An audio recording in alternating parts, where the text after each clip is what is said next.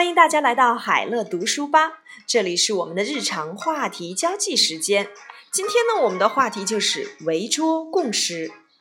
就餐时，围桌共食是中国人的一种传统。与西方人把鲜花放餐桌中央不同的是，中国人把菜肴放在餐桌的中央，供大家一起享用。这种风俗体现了食物在中华文明史上的重要地位。更重要的是，这种方式促进了就餐者之间的交流。通常在一餐饭之间，朋友之间的关系会变得更加紧密，生意合作伙伴也加深了相互了解。有时人们还会为客人或长辈夹菜，以示尊重。围桌共食，sit around the table and share the same dishes。sit around the table and share the same dishes。享用，share，share。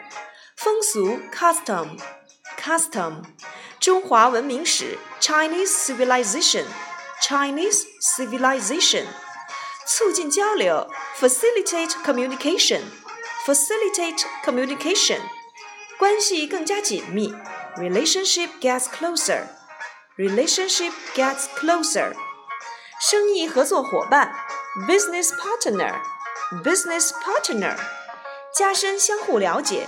deepen mutual understanding, deepen mutual understanding.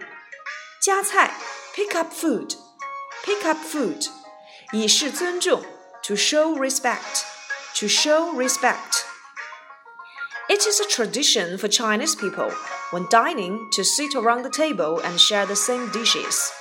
Different from that the Westerners place flowers at the center of the dining table, the Chinese place dishes in the middle so that people could share them together.